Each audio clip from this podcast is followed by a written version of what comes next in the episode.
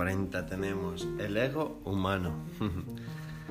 Para mí, el ego humano es el proceso de pensamiento habitual y compulsivo que atraviesa continuamente la mente de todos.